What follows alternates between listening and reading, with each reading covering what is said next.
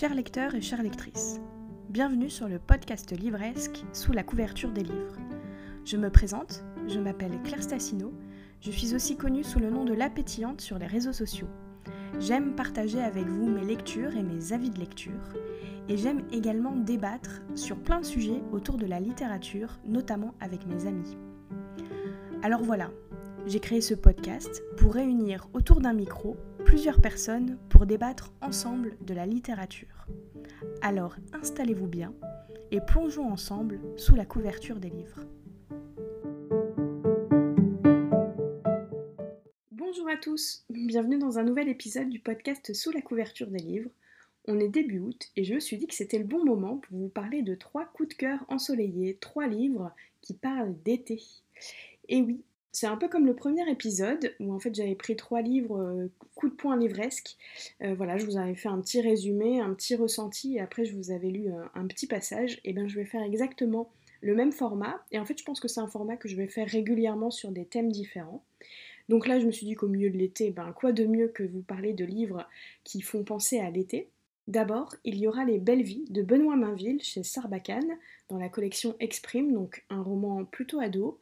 Ensuite, je vais vous parler de Mamma Maria de Serena Giuliano. Euh, je ne me souviens plus de l'édition, je crois que c'est le Cherche Midi, euh, l'édition euh, grand format. Et ensuite, je vous parlerai des Vacances d'Hercule Poirot d'Agatha Christie que j'ai lu l'année dernière. Et là, j'ai une édition texte intégral au livre de poste jeunesse. Alors, on va commencer tout de suite avec Les Belles Vies de Benoît Mainville. Alors, Benoît Mainville, c'est un auteur que j'aime beaucoup. Euh, déjà, j'aime beaucoup la collection Exprime qui a toujours des textes euh, très forts, très travaillés. Euh, voilà, j'ai rarement été déçue par des livres de cette collection-là.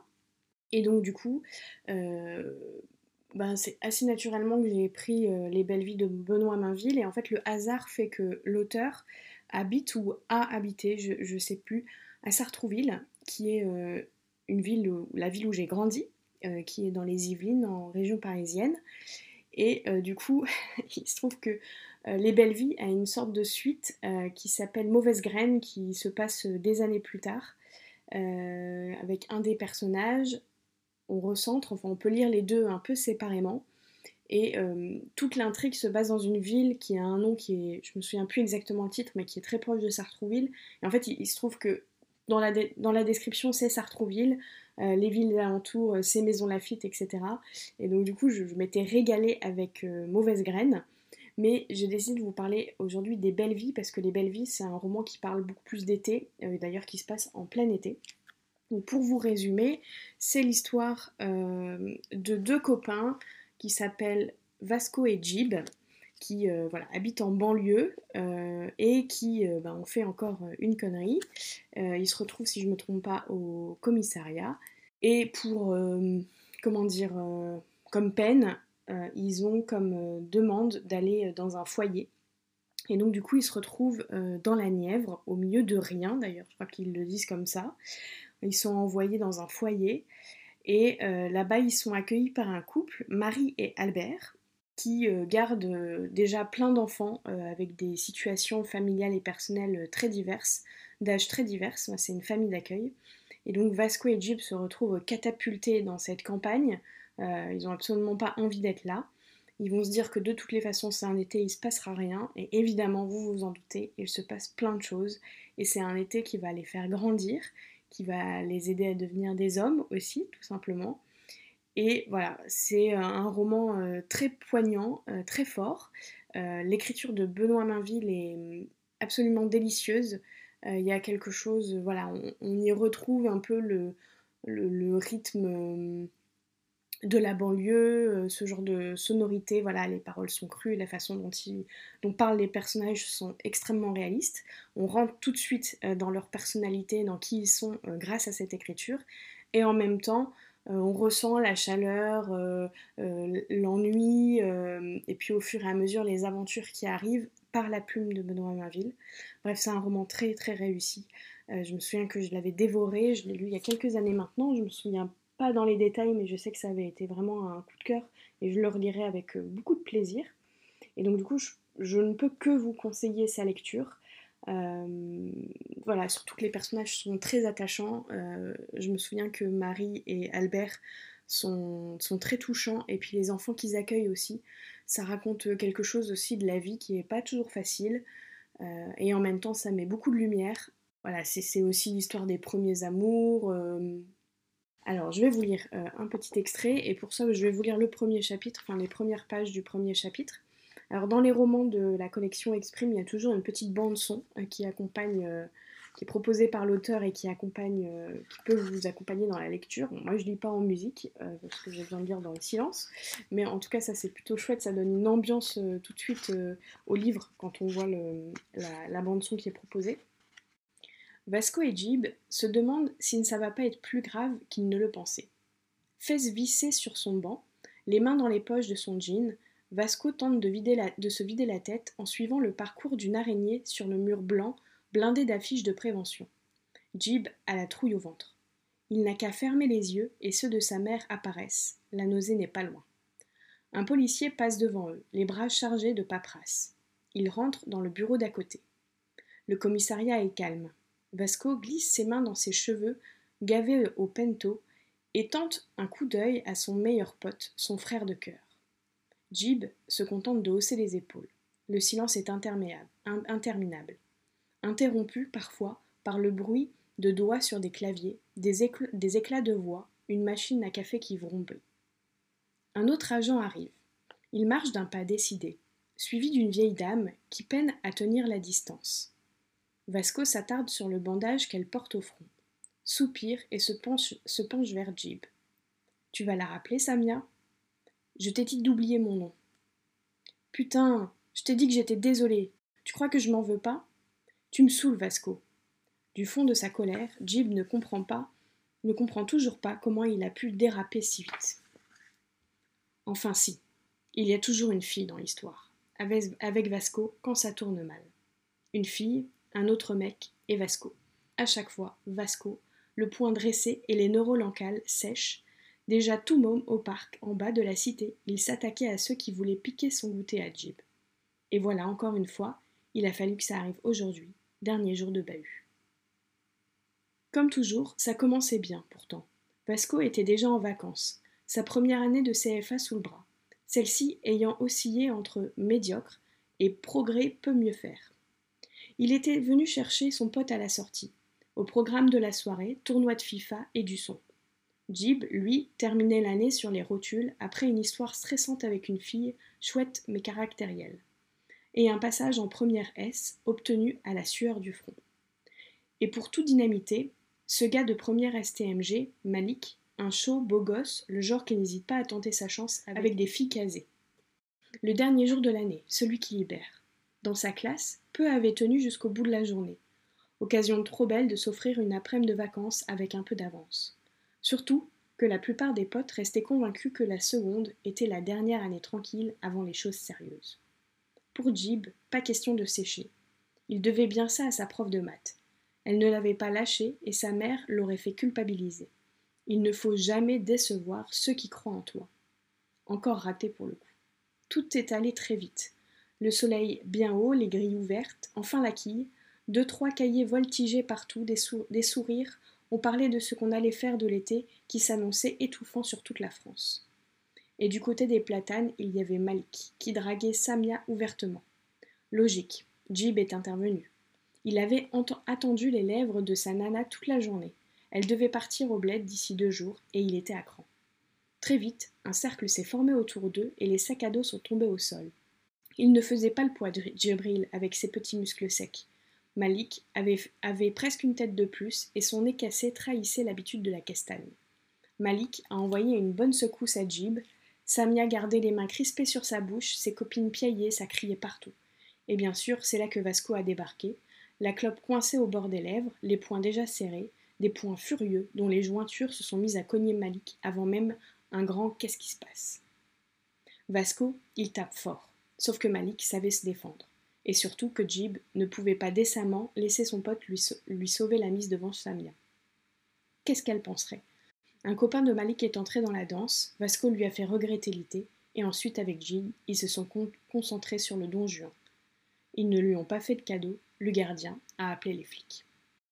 Donc vous sentez le caractère un peu direct des deux copains et voilà le ton très à la fois très oral mais en même temps très bien écrit de Benoît Mainville. Ensuite, on va passer à Mamma Maria de Serena Giuliano. Alors, comment ne pas penser à Serena Giuliano quand on, passe, quand on pense à l'été euh, Je pense que c'est impossible. Euh, la caractéristique de cette autrice, c'est qu'elle euh, elle situe ses romans en Italie. Donc, du coup, il y a toujours un petit goût d'été dans ses romans. Un petit goût de voilà de l'Italie, de ses citrons, de son soleil voilà, tout ça, et de ces personnages hauts en couleur. Euh, j'aurais pu vous parler de chacun des romans euh, dans ce podcast et dans cet épisode, mais j'ai décidé de vous parler de Mama Maria. C'est son deuxième roman et je pense que c'est mon préféré euh, parce que il est beaucoup plus complexe que ce que pourrait laisser entendre un petit résumé rapide. En fait, c'est l'histoire du coup de Maria, qui est une femme d'une cinquantaine d'années, je crois, un peu l'archétype de la mama italienne. Elle tient un café, on est dans le sud de l'Italie, on est au milieu de l'été. Euh, voilà, elle tient un café, elle fait attention à chacun de ses, euh, de ses, habitués, des gens qui viennent, euh, notamment d'un Franco qui a perdu sa femme, je crois, il n'y a pas très longtemps. Et on alterne avec son point de vue et celui de Sofia, qui est une jeune femme qui a plutôt l'air d'avoir la trentaine si je ne me trompe pas, et qui s'est réfugiée euh, dans le sud de l'Italie, euh, euh, dans son sud natal, alors qu'elle habite maintenant en France à Paris, pour écrire, voilà, pour prendre le temps de enfin écrire son roman Le temps de l'été. Mais on comprend très vite qu'il n'y a pas que l'écriture qui compte, mais il y a aussi une histoire d'amour un peu compliquée, peut-être un cœur brisé derrière tout ça. Et donc du coup, on alterne les deux points de vue de ces deux euh, femmes, euh, qui sont toutes les deux fortes, chacune à sa façon. Et ce quotidien-là est perturbé via le fameux personnage de Franco, euh, qui accueille chez lui deux personnes, une mère et son enfant. La, la, maman s'appelle Souma, avec un petit garçon de 5 ans, je crois, et qui appelle Sophia à l'aide. voilà, je vous en dis pas plus sur ce qui se passe réellement. Mais en tout cas, c'est un roman qui, aborde euh, un vrai sujet euh, d'actualité euh, politique pour l'Italie. Je, voilà, je vous laisse découvrir avec le roman ce que ça peut être. voilà, donc sous un roman un peu feel-good classique, c'est vrai qu'il y a un peu plus que ça. Et c'est ça qui m'a plu parce qu'en fait, les romans feel-good, je suis extrêmement compliquée sur ce genre-là. Euh, voilà, moi juste du bon sentiment, euh, j'aime pas. J'aime quand derrière il y a quelque chose d'un peu plus fort, quand euh, il y a une vraie écriture, un peu voilà qui vous entraîne, quand il y a de l'humour, mais aussi quand on aborde des vrais sujets de fond. moi juste du bon sentiment, j'ai énormément de mal. Il faut que l'histoire reste complètement crédible. Et c'est le cas avec Serena Giuliano. Elle, toujours dans sa plume, dans ses romans, elle arrive à m'entraîner dans ses histoires, et puis elle aborde toujours, là dans son dernier, elle le faisait aussi, euh, un coup de soleil, à aborder des sujets un peu plus forts et qui sortent du thème un peu feel good classique euh, pour pouvoir euh, donner un peu aussi sa vision de, de, de, l'être humain et même au-delà de sa vision un peu belle sur la vie, sur les gens, sur la différence, etc. Voilà, donc c'est vraiment un énorme coup de cœur, Mama Maria. C'est un livre que j'ai lu il y a maintenant deux ou trois ans deux ans je crois, mais qui m'a laissé une très forte empreinte, on va dire ça comme ça, parce que je, m'en souviens encore. Euh, vraiment, elle m'a bouleversée, elle m'a, elle entraînée dans son histoire, elle m'a, elle m'a donné envie de découvrir le sud de l'Italie, elle m'a donné envie euh, de, me poser des questions aussi sur euh, les thèmes qu'elle aborde, etc. enfin, une vraie réussite. Euh, voilà, je peux pas en parler euh, beaucoup plus que ça sans en dévoiler trop. En plus, la couverture est sublime, euh, même le petit livre de poche. c'est tout court, ça se lit assez rapidement. voilà, ça se dévore, ça se et en même temps ça se savoure. voilà, et ben, je vais vous lire tout de suite un, extrait. Ben, je vais aussi vous lire le premier chapitre entier parce qu'en fait, c'est un Giuliano en général, ses romans c'est des chapitres assez courts qui se suivent et donc du coup euh, voilà, elle, elle fait tout de suite le ping-pong et elle envoie tout de suite les choses et ça traîne pas. et en même temps, elle installe très bien les choses. Donc voilà le premier chapitre qui est du point de vue de Sofia, donc du coup la jeune femme qui est descendue dans son sud natal italien pour prendre le temps d'écrire.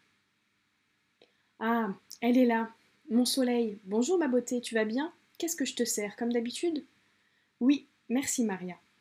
Je lui réponds en me hissant sur le comptoir pour claquer un gros baiser sur sa joue dodue et j'ajoute Je m'installe dehors, il fait trop beau. Je t'apporte ton café tout de suite.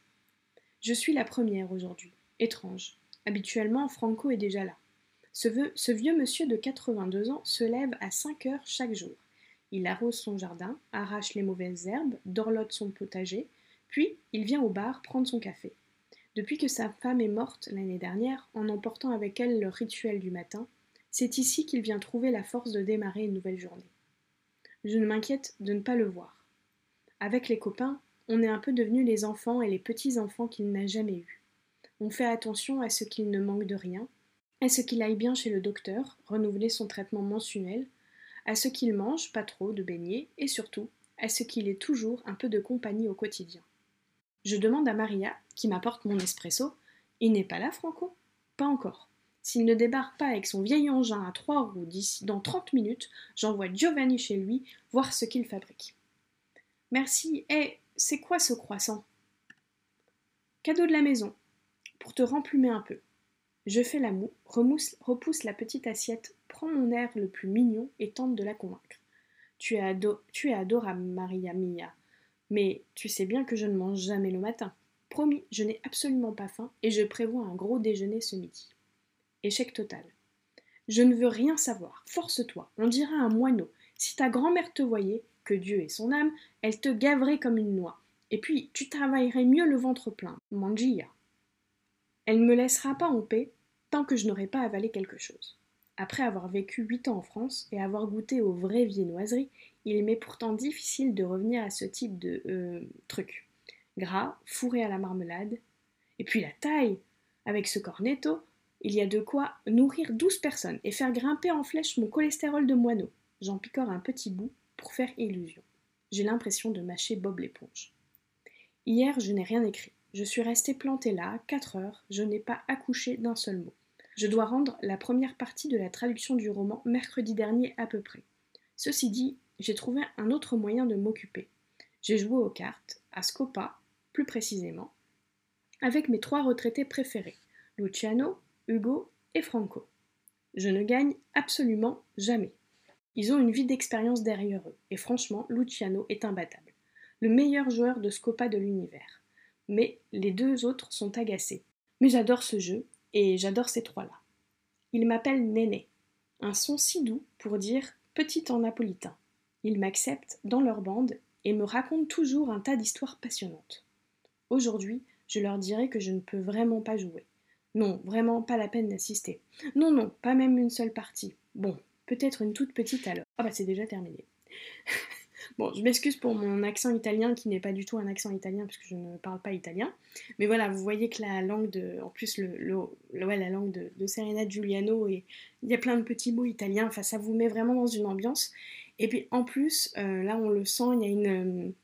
Il y a aussi une vraie atmosphère euh, avec tous les personnages qui, se connaissent. Euh, voilà, on est vraiment dans le petit village italien euh, où tout le monde se salue, tout le monde s'entraide, etc.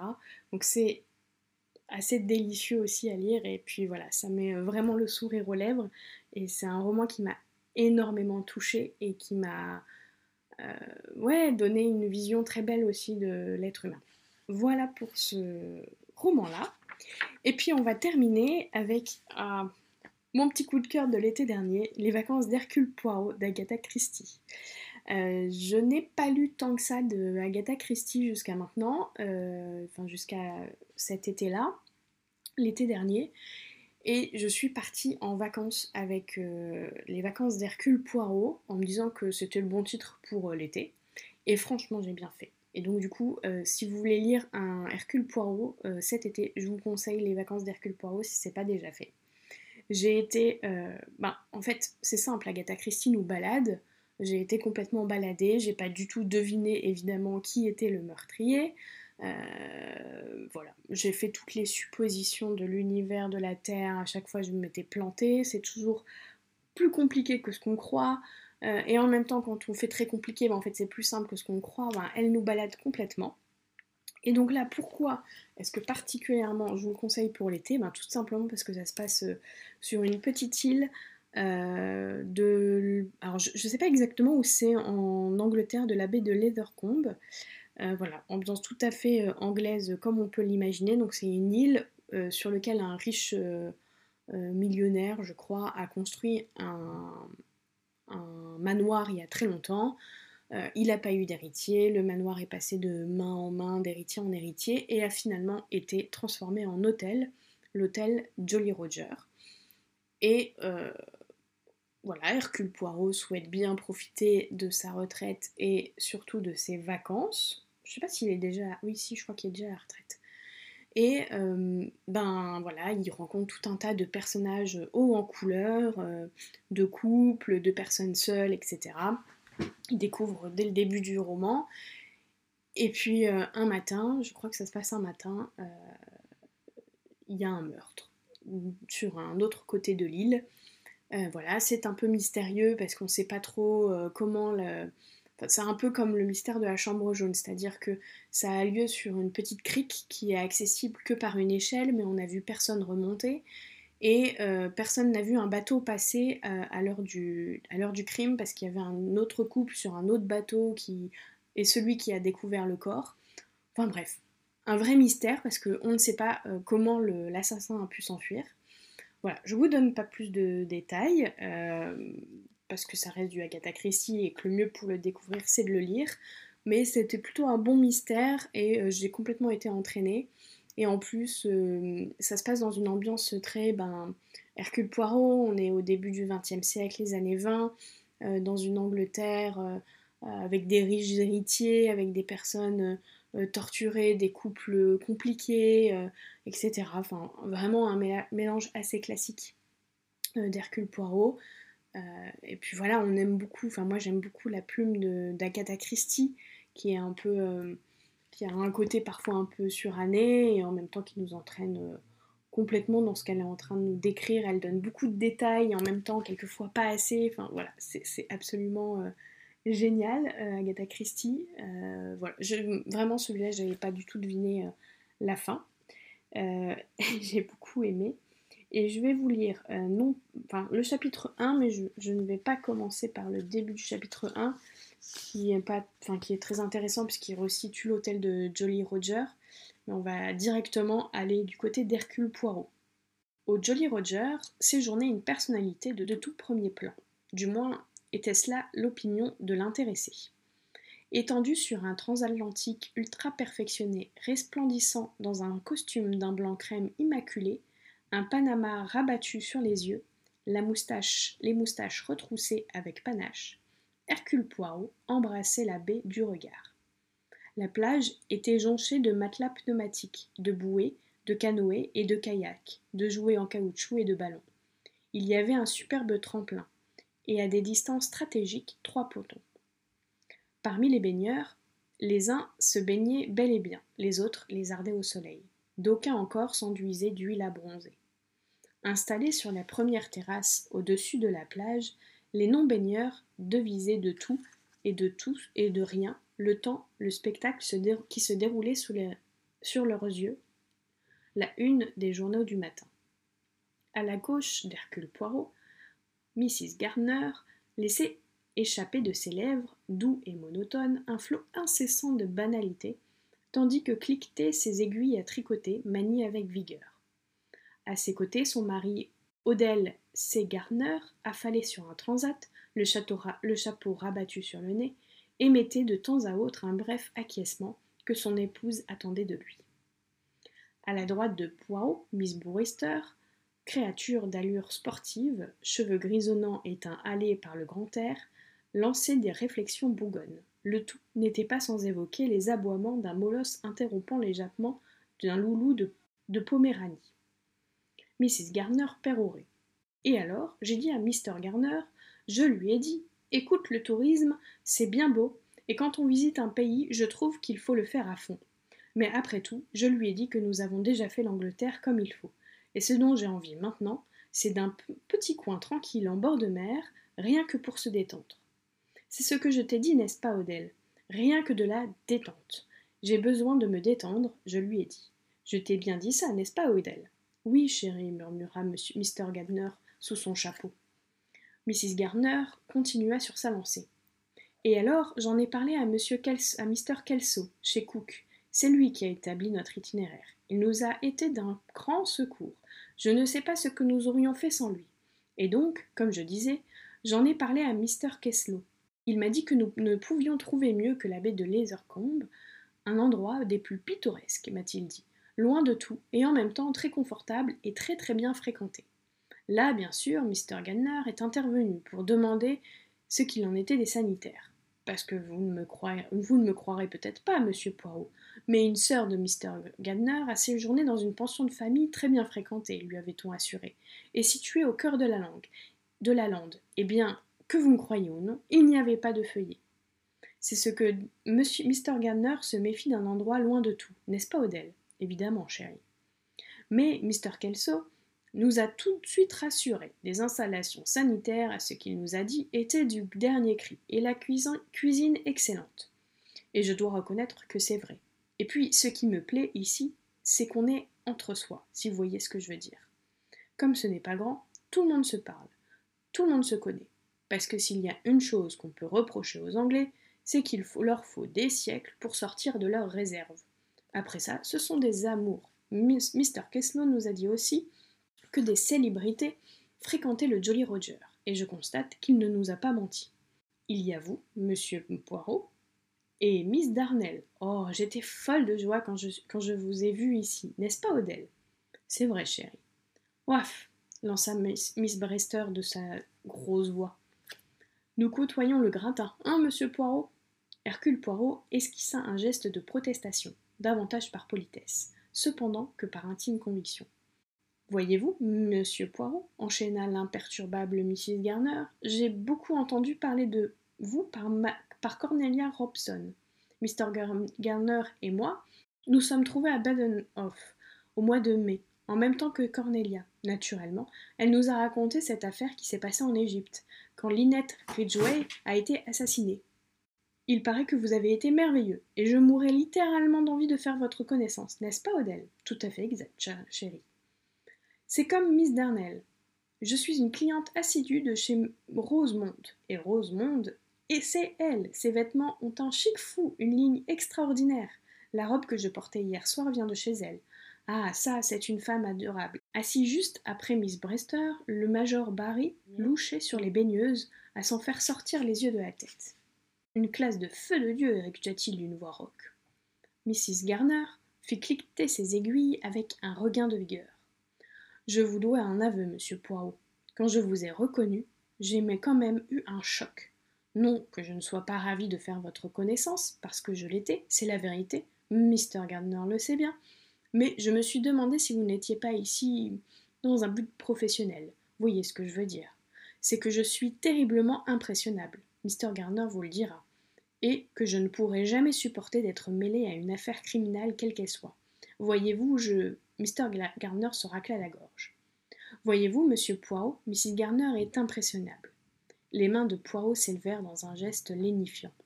Permettez que je vous certifie, très chère petite madame, baragouina-t-il dans son inimitable anglais, matiné de belge pompeux, que je suis venu ici poussé par les mêmes impérieux motifs que vous, souffler un peu, me détendre, profiter des vacances.